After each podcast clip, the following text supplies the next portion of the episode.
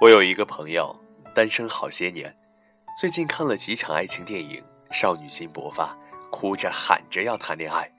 我说这个简单呀，满世界都是男人，总有一个你看得上眼吧？难不成你看上的是吴彦祖？朋友说不是呀，你不觉得谈恋爱很难吗？哪儿难了？我反问。喜欢就表白，成功了就在一起，不成功找下一个，不难呀。你说的轻松，朋友说，第一眼看上了，要找机会说话吧，万一聊不到一块儿怎么办？两个人都不说话，给谁默哀呢？有了共同话题，就要考虑将来一起生活，是不是又是一堆问题？到我这年纪，恋爱多数是奔着结婚去的，我总不能等结婚了发现不合适，再离婚吧？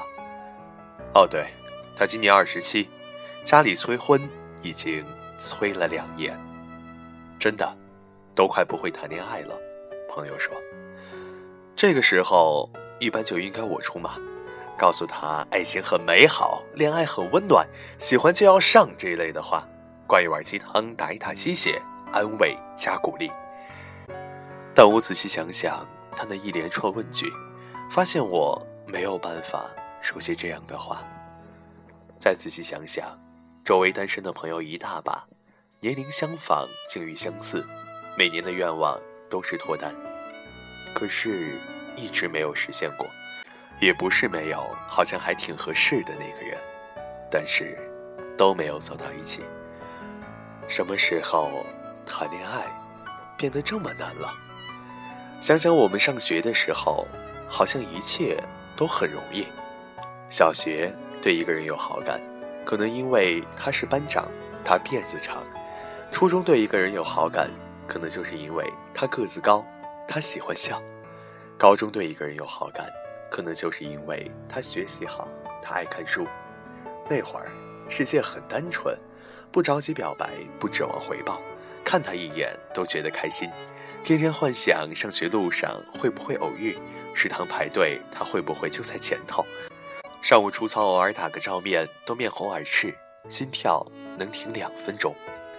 那会儿的恋爱也很容易，偷偷传个纸条，课间在楼梯拐角说说话，躲着家长把小心思写在有锁的日记里，一起出去买个头绳，能做到敢拉个手的，那都是英雄。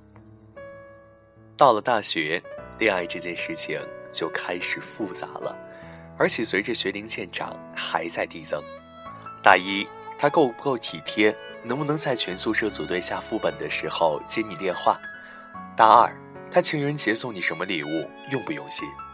大三，他暑假会不会陪你？每天的晚安短信还有没有？大四，他对未来有没有规划？出国考研还是工作？需不需要异地？异地多久？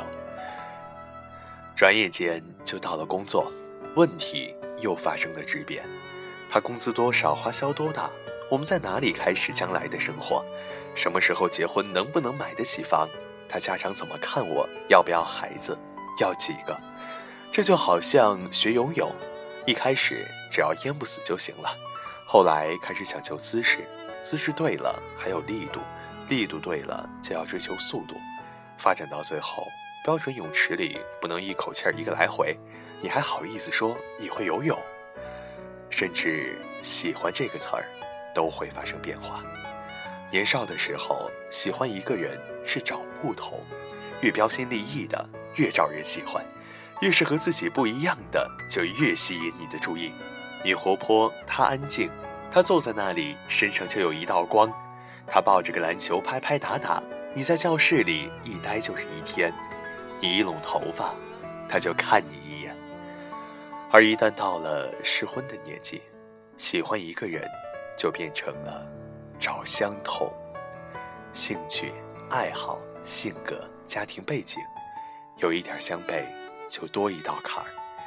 你抱着电视看韩剧，他说你俗不可耐；他一回家就打游戏，你说他没有上进心。说多了必然争吵，吵多了一拍两散。所以歌里唱的“我不想长大”。不是唬人的，年龄越大，谈恋爱就越困难，因为已经不再是你喜欢我，我喜欢你就可以在一起的情况。他背后有他的父母，你背后有你的诉求，两个人站在一块儿，拿着笔画未来，结果一不小心画出了两条不相交的平行线。听别人说过一个故事，真假不知道，但很耐琢磨。有一个朋友的朋友，女孩，刚过二十五岁，一场旷日持久的恋爱惨淡收场，从此叫嚣着一定要找一个有钱的，多老都行。后来果真找到一个，男方大她十岁，不过她不介意，欢天喜地的搬进了别墅。不到半年，女孩自己提出分手。又搬了出来，不是男的不好，据他说，男方也是温柔体贴、善解人意的那种，但就是有一个问题，两个人的生活方式相差太远。男的大学没毕业就自己闯荡，拼到三十五岁有两家公司，平时忙进忙出，很少有休息时间，休闲娱乐以深夜看球为主。女孩在美国读的硕士，原则性不加班。工作绝对不带回家，电影话剧如数家珍，两个人一天说不了几句话，一说话就闹矛盾。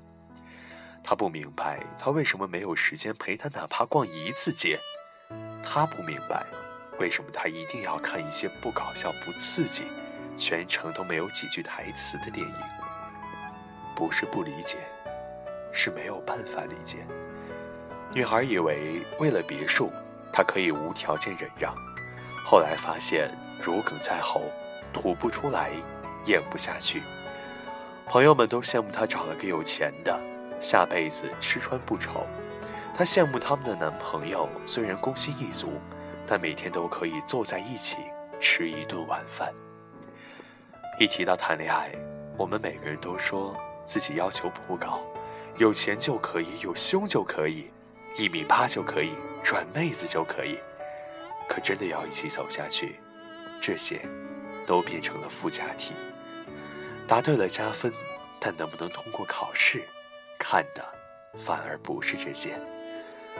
有时候一想前路艰难，我们就退缩了。反正一个人好像也挺舒服的，犯不着拿两个人生活的繁琐和磨合来折磨自己。于是很长时间。都是一个人，于是每一年结束，脱单后面都画着一个叉。